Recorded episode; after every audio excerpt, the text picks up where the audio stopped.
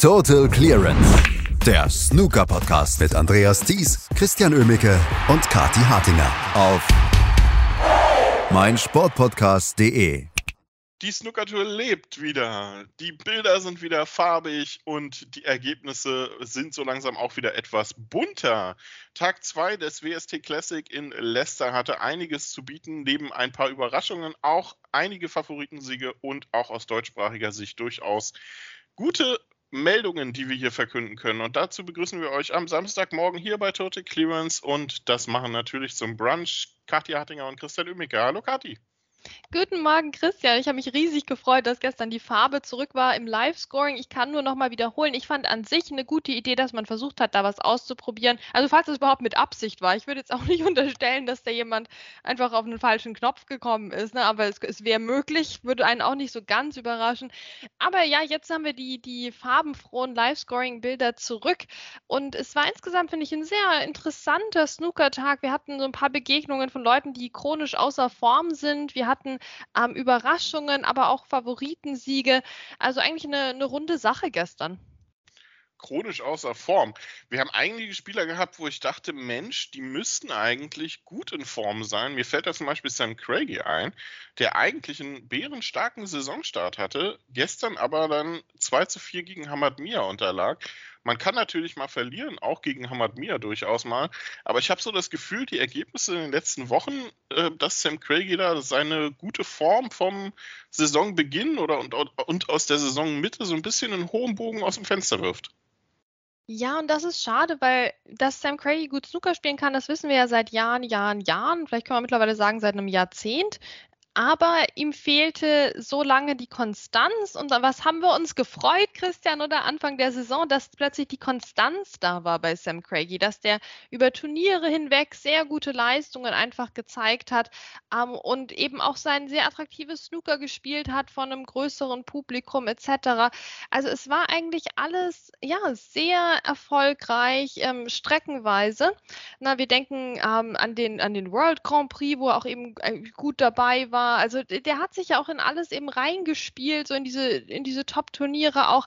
Aber dann war irgendwie auch Schluss. Also klar, Scottish Open war schön ähm, mit, dem, mit dem Achtelfinale, aber also UK Championship natürlich das Highlight für ihn, ne? das Viertelfinale da.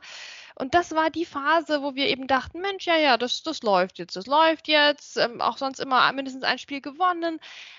Aber jetzt ist auch wieder vorbei so ein bisschen. German Masters war noch in den letzten 32 dabei. Und das ist jetzt schon ein bisschen, ja, Mensch, also jetzt hier diese, diese Erstrundenniederlage, vor allem in dem Match, die, die hätte es jetzt nicht gebraucht gegen Hamad Mia. Also das ist so ein unnötiger, ähm, eine unnötige Niederlage von Sam Craigie zur Unzeit, muss man sagen, jetzt mit der Durststrecke bis zur WM. Ja, die Quali fürs, äh, fürs German Masters war ja auch entsprechend lange her und sein Auftritt dort war jetzt auch nicht so prickelnd. Also Sam Craigie muss ein bisschen was tun, wenn es Richtung Weltmeisterschaft wieder besser laufen soll. Auch zwei prominente Namen hat es gestern erwischt und zwar beide Male gegen Amateure. Und für beide geht es ja auch noch so ein bisschen um die Tour Championship. Ryan Day jetzt nicht, der ist schon qualifiziert, aber Luca Brissell hat sich gestern ins Ausmanövriert mit einer sehr ungeplanten 2 zu 4 Niederlage gegen Hayden Pinney. Und auch Ryan Day 1 zu 4 gegen Stephen Horworth. Ähm, okay, Stephen Horvath zwar Amateur, aber gegen den darf man verlieren, aber trotzdem beides sicherlich nicht unbedingt eingeplant. Naja, gut, bei Ryan Day, Christian, oder? War, da kann man sagen, das war eigentlich eingeplant. Der Mann ist qualifiziert. Da wollen wir jetzt mal, da, da kann sowas schon mal passieren, dass du keinen 50er-Break spielst. Ja, komm, ganz entspannt. Ja, dass du nur einen Frame holst und der war noch recht knapp ja, dass du einen Frame äh, verlierst, obwohl du 57 Zähler auf dem Konto hast. Ja, ich meine, das ist eigentlich ein normaler Arbeitstag für Ryan Day, würde ich jetzt doch mal sagen. Es war ein sehr guter Arbeitstag für den Stephen Hallworth, der viel kommentiert hat auch schon die Woche. Um, und das finde ich sehr gut macht, sehr, sehr ruhig und überlegt. Um, und der vor allem sehr gut angefangen hat. Ne? Eine 59 im ersten Frame, eine 72 im zweiten Frame. Ich hatte schon das Gefühl, dass er auch ein bisschen den Druck spürt als Kommentator, um, dann am Tisch auch zu performen. Ne? Wenn er sich ähm, beschwert über die Safeties oder die Präzision oder das Lochspiel von Kolleginnen. Na, dass er jetzt dann auch was zeigen musste und das hat er getan mit einem für ihn super Sieg gegen, ähm, gegen Brian Day. Aber bitterer ist es sicher noch für Luca Brissell. Ich meine, Hayden Pinney, ich habe mich jetzt gefreut für ihn. Ich habe mich richtig gefreut, weil das ist ja auch jemand, den haben wir immer so, so ein bisschen auf dem Radar ne, und mal eine nette Performance beim Shootout und eigentlich einfach ein guter Typ und jetzt als Amateur hier nachgerückt und dann gleich mal den Luca Brissell mit 4 zu 2 geschlagen und das mit zwei Century Breaks. Aha, das hat uns Spaß gemacht das hat Spaß gemacht und ich glaube auch, Lukas Kleckers hatte gestern Spaß. Der musste zwar in einen Decider gegen Jimmy Robertson und hatte und hätte fast noch eine 3 zu 1 Führung aus der Hand gegeben, aber den Decider dann mit einem 109er Break zu beenden und vor allem insgesamt auch sehr ordentlich zu spielen und für Lukas Verhältnisse mit 27 Sekunden durchschnittlicher Stoßzeit auch jetzt gar nicht so langsam. Das ist ein guter Auftakt in ein Turnier, ähm, was ja vor allem für ihn auch durchaus wichtig ist. Ja, das war doch Lukas Kleckers in Bestform gestern, möchte ich behaupten. Wir hatten drei nennenswerte Breaks. Ähm, wir haben die, vor allem dieses Century Break im Entscheidungsframe gehabt. Also, die, dass sich dieser Trend so durchsetzt, oder? Letzter Frame des Matches, Entscheidungsframe, da werden die Century Breaks ausgepackt. Also, das ist, äh, finde ich, ein interessantes Phänomen, aber ich habe gar nichts dagegen, wobei es natürlich ein bisschen die Spannung dann rausnimmt aus so einem Entscheidungsframe. Aber das wollen wir jetzt dem Lukas wirklich nicht ankreiden. Also, da haben wir uns schon in der Saison über ganz andere Sachen beschwert. Jetzt freuen wir uns einfach. Ähm, das war eine richtig gute Performance. Ja, Jimmy Robertson kam noch mal ran, hat auch eine 92 gespielt auf dem Weg dorthin und hat auch eine 87 ähm, gespielt im äh, zweiten Frame. Also der hat sich bemüht, der Jimmy Robertson, aber Lukas Kleckers eben auch mit gutem Breakbuilding und dann mit seinen typischen Vorteilen auch in diesem ja umkämpfteren vierten Frame. Also das hat er alles sehr souverän gemacht und die Frames, die er abgegeben hat, hat er klar abgegeben. Ne? Also das war jetzt nicht so dieses, ja, dann kommen wir auf 40 Punkte und geben uns richtig Mühe, den Tisch in Ordnung zu bringen und dann verschießen wir und der Gegner räumt ab. Nee, sondern das war in dem Sinne ein sehr effizientes Snookerspiel von Lukas Kleckers. Entweder es lief gar nichts im Frame oder er hat ihn sich auch geholt. Also davon möchte ich gerne mehr sehen. Davon wollen wir alle mehr sehen. Und wie gesagt, das Turnier ja auch wichtig im Hinblick auf die Quali-Plätze bei der Weltmeisterschaft. Ähm, wenn er da noch ein bisschen was macht, kann er sich vielleicht sogar eine Runde sparen. Ähm, sind wir auf jeden Fall gespannt, wie das weitergeht. Ähm, ansonsten gab es durchaus einige Favoritensiege gestern auch. Gary Wilson gewann 4 zu 0 gegen Lei Pei Fan. Yuan Sijun ebenfalls 4 zu 0 gegen Andy Lee. Auch Jimmy, äh, auch äh, Judd Trump, Ronnie O'Sullivan und Mark Williams feierten Siege. Ronnie O'Sullivan 4 zu 2 gegen Mohammad Ibrahim mit einer 137 da auch also dafür das höchste Break gesorgt. Judd Trump 4 zu 1 gegen David Lilly. Hat dabei sein 900. Century Break gespielt. Ähm, Wahnsinnsmarke tatsächlich. Und ich würde mal behaupten, er war deutlich jünger als Ronnie O'Sullivan und Stephen Hendry äh, zur Zeit äh, der, nee, äh, John Higgins, ähm, als sie es, äh, diese Marke erreicht haben. Klar, es sind mehr Turniere, aber ist schon beeindruckend. Ja, das ist schon eine Nummer vom Judd Trump. Ich meine, auch bei ihm muss man sagen, der wird jetzt auch nicht jünger. Ne? Ich weiß nicht, Judd Trump, ich weiß nicht, ob das nur mir so geht, aber ich habe den immer noch so als, als kleinen Bubi in Erinnerung. Aber seitdem sind auch viele, viele Jahre vergangen, ehrlicherweise. Und ähm, viele Urlaube in Dubai und all das. Und wir haben, glaube ich, den Judd Trump ähm, viel mehr noch als viele andere SpielerInnen so, so erwachsen werden sehen ne, im Laufe der, der letzten zehn Jahre oder so auf dem Snooker-Zirkus. Das finde ich eigentlich ganz schön. Ähm, und das ist auch ein guter Moment, das nochmal Revue passieren zu lassen, wie lange wir den Judge Trump eigentlich schon kennen, was wir alles mit ihm erlebt haben an Sternstunden, an Schwachsinnsmomenten und jetzt ist er bei 900 Century Breaks. Und ja, nur Ronnie und John Higgins sind da noch drüber und da geht noch was für ihn, das ist ja ganz klar. Ja, ich kenne Judd Trump auch noch als ähm, Blondling, als Lausbub mit ähm, hochgesteckten Haaren ähm, in, von einer Exhibition, als Neil Robertson Weltmeister geworden ist, 2010. Da habe ich Judd Trump zum ersten Mal live gesehen. Da war äh, durchaus ein anderer Spieler und Mensch, als er das jetzt ist. Ähm, Mark Williams, wie gesagt, 4 zu 3 gewonnen gegen Jean O'Sullivan, musste ganz schön kämpfen. Julio Long auch 4 zu 3 gegen Julien Leclerc. Joe Perry gewann 4 zu 0. Wir haben Jamie Jones, der Rory McLeod mit 4 zu 2 geschlagen hat. Über ein paar Ergebnisse können wir vielleicht noch sprechen. Zum einen über Jimmy White, den ich schon so halb angeteasert habe, weil ich mich versprochen habe eben. Der hat Graham Dodd geschlagen. Ähm, gut, Graham Dodd ist nicht mehr der Spieler, der er mal so vor 10, 15 Jahren war. Ähm, übrigens herrliches Live-Scoring-Bild, wenn man da mal reinguckt, was man Graham Dodd mal sehen will, wie er lächelt kann man das gerne machen und selbst dieses Lächeln sieht ultra gequält aus. Ähm, Graham Dodd führte 2 zu 0 gegen Jimmy White gestern. Am Ende gewann Jimmy White 4 zu 2. Ist schon beeindruckend, was der ähm, in dieser Saison fabriziert, der gute Jimmy. Ja, das ist die Konstanz, die wir suchen. Ne? Da freuen wir uns bei Sam Craigie, wenn der das mal zwei Spiele lang macht. Nee, Jimmy White, ne? Also meine Güte, was der die Saison abliefert. Ich weiß nicht, ob der irgendwas geändert hat an sich oder seiner Trainingsroutine. Ich meine, der ist eigentlich nicht in der Position oder in einem Alter, wo er das tun müsste, aber irgendwie, also es läuft bei Jimmy und man freut sich trotzdem jedes Mal wieder. Ne? Also das ist schon sagenhaft. Ne? Also du kannst wirklich sagen, alles alles, was der die Saison gewonnen hat, hat er absolut verdient gewonnen. Und ich gönne ihm das so richtig, weil ja, irgendwas macht er, dass er sich da so durchsetzen kann. Jetzt schon wieder ein Sieg. Ich meine, so sollte man halt auch umgehen mit seiner Chance auf der, auf der Tour zu spielen. Also das machen ja andere Kollegen von ihm durchaus anders. Ähm, und also Wahnsinn, was der Jimmy White da reinlegt, auch an an Energie und eben an, an Hingabe an den Zuckersport. Ähm, und ja, das war ein ganz kurioses Match, weil ich habe am Anfang halt so reingeschaut und, und Graham Dodd hier, gute Sache, gleich mal ein Century Break und zwar was für eins, eine 130 gleich, ja.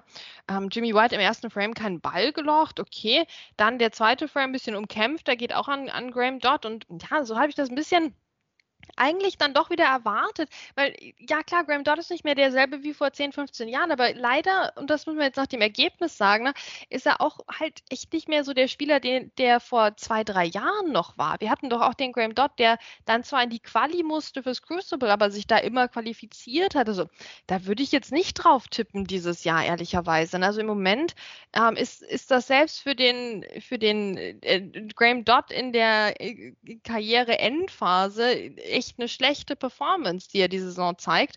Und Jimmy White hat das ausgenutzt. Der dritte Frame sehr umkämpft, ging an Jimmy White ganz, ganz knapp. Ähm, und, und dann hat er sich mit kleineren Breaks eben noch mehr Frames zusammengesammelt und dann erst im letzten Frame sein erstes 50er Break gespielt mit der 56. Aber was soll's, ne? Das ist halt wirklich so richtig ähm, kämpferisches Snooker, was der Jimmy White zeigt, obwohl er eigentlich null Grund dazu hätte. Aber ich finde das so bewundernswert finde äh, immer noch das, das Bild herausragend. Das Livescoring-Bild von Graham Dodd. Guckt es euch an, bitte. Ähm, äh, Elliot Slesser gewann 4 zu 0 gegen Himanshu Jain, Karen Wilson, natürlich auf Tisch 2, 4 zu 1 gegen Dean Young. Ähm, am späten Abend dann gab es noch das Match zwischen David Grace und Ryan Thomason, Kati. Ähm, und das war durchaus unterhaltsam. Schöner Start für den Australier und danach gutes Ende für David Grace. Oh, absolut. Also ich war extrem glücklich, dass das auf dem äh, Tisch 1 lief und man dann den, den Stream angelassen hat. Ähm, also das, das war herrlich. Also ich habe das, hab das gefeiert, ehrlicherweise, dass das Match tatsächlich im Stream war, weil ich mir die Session angeguckt habe, dachte ich mir, naja gut, das wird nichts. Ne? Da, da, kommt doch nicht der David Grace dann ähm, plötzlich im, äh, im Stream, aber nee, so kam es dann doch. Es war das letzte Match, was überhaupt angefangen hat. Ähm, und dann ging es auch so richtig los. Und ja, es ging wirklich richtig los mit der 94 für Ryan Thomerson. Ich wusste gar nicht, dass der Mann sowas kann, aber ja, das hat er sehr gut gemacht. Ähm, das, das war wirklich äh, klinisch aus der ersten Chance. Da wusste er schon, okay, David Grace muss auch was zeigen hier, um zu gewinnen. Ähm, und dann kam ja die 71 von David Grace im zweiten Frame. Ah, war das schön anzuschauen. Im dritten Frame dann unter anderem eine 50 gespielt und im fünften Frame eine 55. Der vierte ging nur über kleinere Breaks. Aber das Schöne ist, da denkst du wieder, ja, okay, 50er Break, 55er Break, naja, also ich meine, wir reden jetzt nicht hier über das 900. Century Break von David Grace, wirklich nicht. Aber trotzdem, hinter jedem dieser Breaks ähm, stand ein fantastischer langer Einsteiger. Oder? Also ich meine, das war einziges äh, Feuerwerk, was er da gezündet hat an, an langen Bällen gestern. Ähm, ich weiß gar nicht, wann dieser Switch passiert ist bei David Grace, weil äh, so vor zehn Jahren hat er die noch nicht so gespielt. Ne? Ich weiß nicht, aber es, also ich glaube, er hat sie gar nicht so sehr verschossen, als sie gar nicht versucht. Und da hat er jetzt in den letzten Jahren echt so einen richtigen Sprung hingemacht ähm, und knallt diese langen Einsteiger plötzlich in die Taschen. Also das ist äh, wahnsinnig beeindruckend anzuschauen. Ähm, das Problem ist halt, dass er oft zwei Chancen oder zwei, drei von diesen Einsteigern pro Frame braucht. Das ist halt nicht so effizient. Ne? Also das hat Lukas Kleckers jetzt besser gehandhabt zum Beispiel. Ähm, aber also, äh, fantastisch anzuschauen. Es war richtig cool. Ich habe mich so gefreut, dass es im Stream kam. Und äh, danach, ich weiß nicht, ob da, also ich habe den Stream dann auch, weißt du, als David Grace-Fan, ich habe mich so gefreut, meine Güte, ne? Jetzt 4 zu 1 gewonnen. Das ging ja fast ein bisschen zu schnell. Da habe ich den Streamer noch laufen lassen und der lief auch weiter. Dann wurde der Tisch so abgedeckt. Ne? Also all das im Stream. Ich glaube, die hatten einfach vergessen, den auszumachen. Ähm, und die Kamera hat auch schon ein paar Mal so gewackelt, aber ich bin da, ich habe einfach weiter reingeguckt. Ich mir, was, was, sind das für Stimmen hier im Hintergrund? Und dann kamen plötzlich zwei Leute, haben den Tisch abgedeckt. Ja, und äh, dann hat der eine noch dem anderen Mittelfinger gezeigt aus Scherz. Und ich dachte mir, das passt irgendwie sehr zu dem Turnier. Also das ist wirklich alles andere als jetzt irgendwie ein Skandal oder eine große Sache. Aber ich fand es irgendwie ein passender Schlusspunkt für diesen Turniertag, dass sowas dann plötzlich im Stream zu sehen ist, weil jemand vergessen hat, den Stream auszuschalten. Ne? Also alles kein Drama, alles ganz, ganz lustig, aber meine Güte, WST Classic halt. den besten Mittelfinger des Sports kann ohnehin nur Kurt Mefflin. Wo ist der eigentlich? Ja, wo ähm, ist er ähm, eigentlich? wo ist er eigentlich? Heute geht es weiter mit äh, dem WST Classic, der dritte Tag und ähm, es gibt 20 weitere Matches aus der ersten Runde. Das geht gleich morgens los mit viel Unterhaltung, glaube ich, zwischen Ali Carter und Dishabat Pumjeng. Auch Marco Fu wird in der Morgensession eingreifen. Tapcha Nu gibt es dann noch Ding Junhui Ma King gegen Muhammad Asif. Könnt ihr nicht drauf wetten. Warum haben wir gestern erklärt?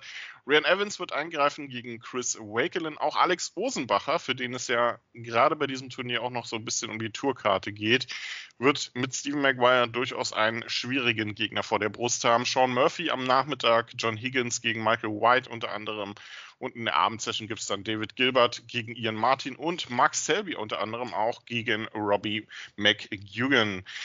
Ähm, ansonsten gab es diese Woche ein geheimes oder nicht ganz so geheimes Spielermeeting. Äh, alle Spieler haben sich mal getroffen mit den Verantwortlichen, haben so über die Zukunft des Sports gesprochen. Kati, erzähl uns doch mal was über die Ergebnisse. Ja, genau. Also das ist sehr interessant. Da haben wir nämlich alle jetzt auch ein PowerPoint bekommen, was da denn besprochen wurde. Ne? So, so ein schönes Protokoll, schön aufgehübscht mit Grafiken dann noch, die das Ganze untermauern. Ähm, und jetzt so richtig auch Zitate von den SpielerInnen, ne, die einfach wegweisend sind jetzt für die Zukunft des Snookersports. Mit anderen Worten, wir haben nichts gehört. Wir haben gar nichts gehört. Ähm, keinerlei Informationen. Und das ist, hm. ähm, also wir hatten, wir hatten viel gehört darüber, dass dieses Meeting unglaublich wichtig wird, ne, also von Sean Murphy, ja, also unter anderem, aber auch von anderen. Also wir haben auch gehört, dass es wohl keine Möglichkeit gab, virtuell daran teilzunehmen im Jahr 2023. Ja, alles ein bisschen schwierig für einen internationalen Sport, finde ich. Und klar, das, das Turnier war ja nebendran, aber wir sehen ja auch, wie lange die erste Runde dauert. Das waren ja Tage der Hotelübernachtungen ohne Trainingsmöglichkeiten für manche Spielende. Also alles ein bisschen schwierig, aber super super wichtig, super wichtig. Ne? Und, und Sean Murphy, der, also ich meine, niemand macht sich so viel Gedanken über die Zukunft des Snookersports wie, wie Sean Murphy. Also wenn Sean Murphy sagt, das ist das wichtigste Meeting seit Jahren, der war bei jedem Meeting und hat das Protokoll geschrieben. Deswegen wissen wir dann auch, es ist echt wichtig. Wir haben nichts gehört nachher, gar nichts. Kein Tweet von Sean Murphy. Ähm, kein, nichts, nichts. Und dann äh, kam jetzt äh, auch der, der Tweet von Hector Nuns, einem der bekanntesten Snooker-Journalisten und ich würde sagen, der beste Snooker-Journalist, der meinte, meine Güte, ich habe jetzt gehört, dass die SpielerInnen angewiesen wurden, äh, äh, keinesfalls außerhalb dieses äh, Forums, dieses, dieses Treffens, über das Treffen und ihre Meinung zu, zur Zukunft des Snookersports zu sprechen. Also das sollte alles hundertprozentig intern bleiben und das ist ähm, natürlich schlecht für die Transparenz und den Journalismus, ist schlecht für uns. Also ja, ich hatte schon gehofft, dass wir da so ein bisschen eine Lagebestimmung bekommen und, äh, und sei es nur durch irgendeinen Tweet von Mark Allen ne? und, und hier ein bisschen drüber reden können, aber das ist natürlich alles ein bisschen eine bittere Pille tatsächlich für den Snookersport, wenn wenn da dieses super wichtige Treffen stattfindet und wir erfahren überhaupt nicht, wie denn die Stimmung ist, weil es stehen viele Grundsatzdiskussionen im Raum. Ne? Also soll die Tour halbiert werden von 128 auf 64 Spielende? Ähm, soll, wie, wie, soll die, wie sollen die Formate sein in der kommenden Saison? Wie ist überhaupt die Lage mit dem Preisgeld und diesem garantierten Einkommen jetzt? Ähm, wie steht es denn finanziell um den Snookersport? Wann geht es zurück nach China? Also all diese Diskussionen, die geführt werden müssen, die irgendwo auch geführt werden, aber jetzt halt leider nur so hundertprozentig intern, das ist schon schade. Es ist sehr schade, denn es sind durchaus wichtige Sachen. Ähm, man, man, merkt ja an der einen oder anderen Stelle, ja, es geht viele in die richtige Richtung in den letzten Jahren, aber auch sehr, sehr viel in, vor allem in den letzten Monaten jetzt wieder auch in durchaus eine nicht ganz so glückliche Richtung.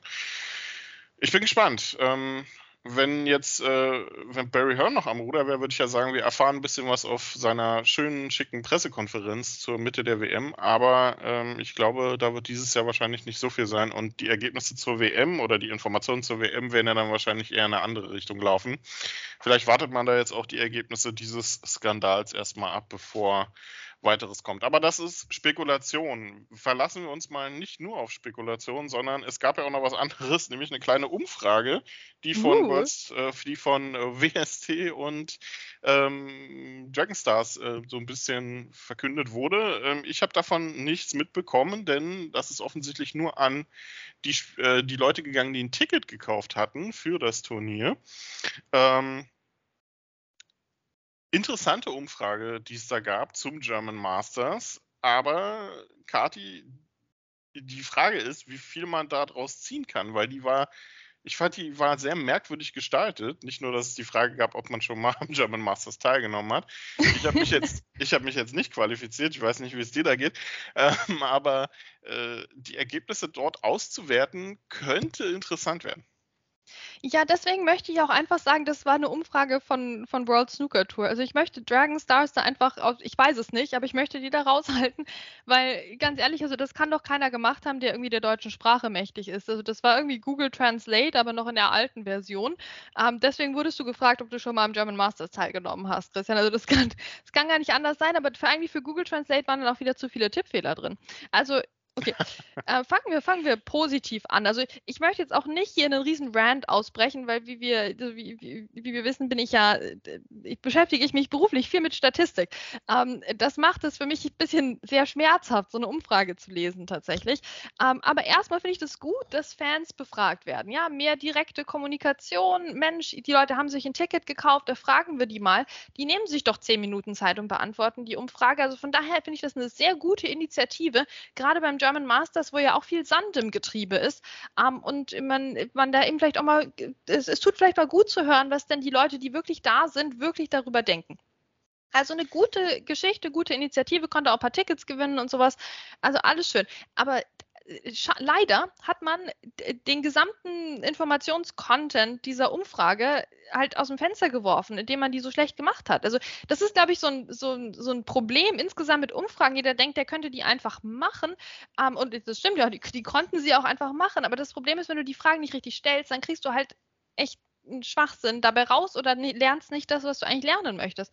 Also wir hatten äh, so absurde Fragen, absurde Fragen mit absurden Skalen, Skalen, die für unterschiedliche Sachen verwendet wurden ähm, und äh, plötzlich eine Frage mal auf Englisch, eine Frage mit Tippfehlern. Also es bringt alles nicht, trägt alles nicht dazu bei, hier professionell zu wirken auf die Leute, die da teilnehmen sollen. Aber was ich am, am meisten verschenkt fand, war leider die Frage nach den Ticketpreisen. Also da sollte offensichtlich, sollte man irgendwie ein Gefühl dafür entwickeln, durch, durch diese Antworten, ähm, wie viel die Leute denn bereit sind zu zahlen für ein Ticket beim German Masters. Und das, das finde ich sehr spannend. Das finde ich total spannend, dass man das abfragt. Aber man hat es halt leider einfach so abgefragt, dass, dass nichts davon brauchbar ist, weil man ja überhaupt nicht spezifiziert hat, um, um, welche Art von Ticket es jetzt gehen würde. Also man hätte, man hätte durch zwei Wörter, ja. zum Beispiel pro Session, ne, hättest du schon mal den Informationsgehalt verfünffachen können. Weil ich meine, was schreibt jetzt jemand rein, der immer das Dreitages-VIP-Ticket kauft? Ne? Das, der, der beantwortet die Fra gleiche Frage auf die gleiche Art und Weise wie jetzt jemand, der, der halt Einzelsession-Tickets im Normalpreis kauft. Also das, das ist so verschenkt, das ist so eine gute Idee, aber es ist so schlecht gemacht, dass ich dir jetzt sagen kann, egal was die Leute da reingeschrieben haben, man wird nichts daraus lernen können.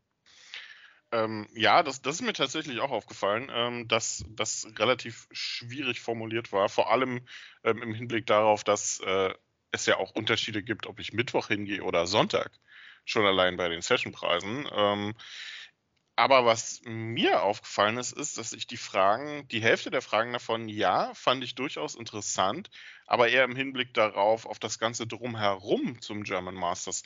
Und äh, ich hätte mir gewünscht, dass gerade im Hinblick darauf, dass das Turnier nächstes Jahr ja äh, zwei Tage länger geht und das ganze Format ja zur Frage steht, dass da Fragen kommen wie, wie viele Tische wollen Sie in der Arena sehen? Welches Format? Wie viele Spieler? Wollen Sie Wildcards haben? Das sind Fragen, die mich interessiert hätten im, im Hinblick auf das Turnier nächstes Jahr. Und nicht, ähm, ist die Currywurst eigentlich genug gewesen oder sollten wir vielleicht auch neben den Brezeln noch Frankfurter anbieten? Das sind die Sachen, ähm, wo ich mich gefragt habe, warum?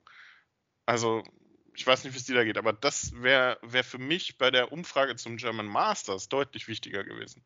Ja, klar, also das hätte, hätte Priorität gehabt. Gut, jetzt, das ist natürlich auch, also ich hätte es interessant gefunden, danach gefragt zu werden, das stimmt auf jeden Fall, aber gut, dass, dass jetzt der Weltverband jetzt nicht nur die Fans fragt und dann das Format festlegt, auch verständlich, aber. Nein, ja. nein, gar nicht, gar nicht im Hinblick darauf. Aber ähm, ich meine, ich habe gefühlt fünf Fragen dazu beantwortet, ähm, ob, ich die, ob ich die Preise fürs Catering angemessen fand und das Catering ausreichend fand. Das waren ja, auf einer Skala von 1 bis 10. Also.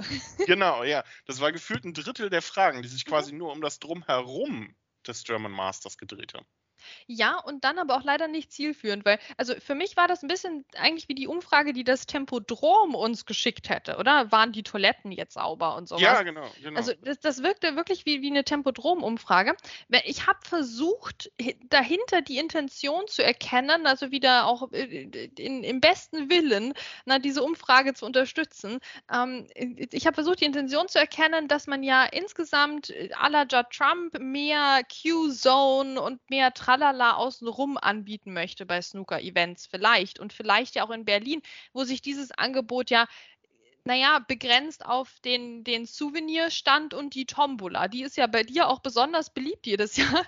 Ähm, und äh, das ist ja auch, das ist ja auch schön. Aber außenrum gibt es ja sonst jetzt nichts und gutes Essen für die, für die VIPs, das ist schon klar. Ja, aber an sich ähm, äh, kommt da, also ich, ja, also dann wurde aber auch wieder nicht zielgerichtet danach irgendwie gefragt, was die Leute da gerne hätten, sondern das Einzige, was du machen konntest, war irgendwie anzukreuzen, wie du den Souvenirstand findest, den äh, es schon gibt.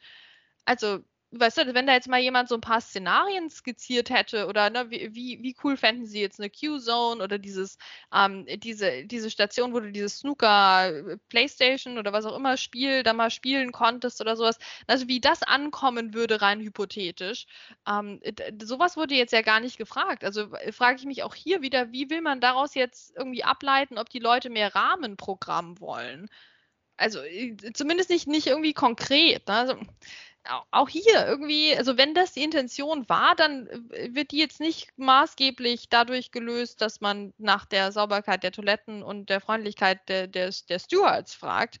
Ähm, also ich weiß nicht. Also seltsame Umfrage. Ich, äh, ich, ich vermute, wir werden nie wieder was davon hören, ehrlicherweise. Und äh, ich würde auch das, muss das leider auch empfehlen, quasi für die Auswertung, dass man, ähm, dass jetzt, also dass man sich Gedanken macht, was man da wirklich gefragt hat und was man nicht gefragt hat und wie man das auswertet, ähm, was man da tatsächlich wirklich gefragt hat in dieser Umfrage. Ich vermute nicht, dass das geschehen wird. Ansonsten, man kann mich auch gerne anrufen.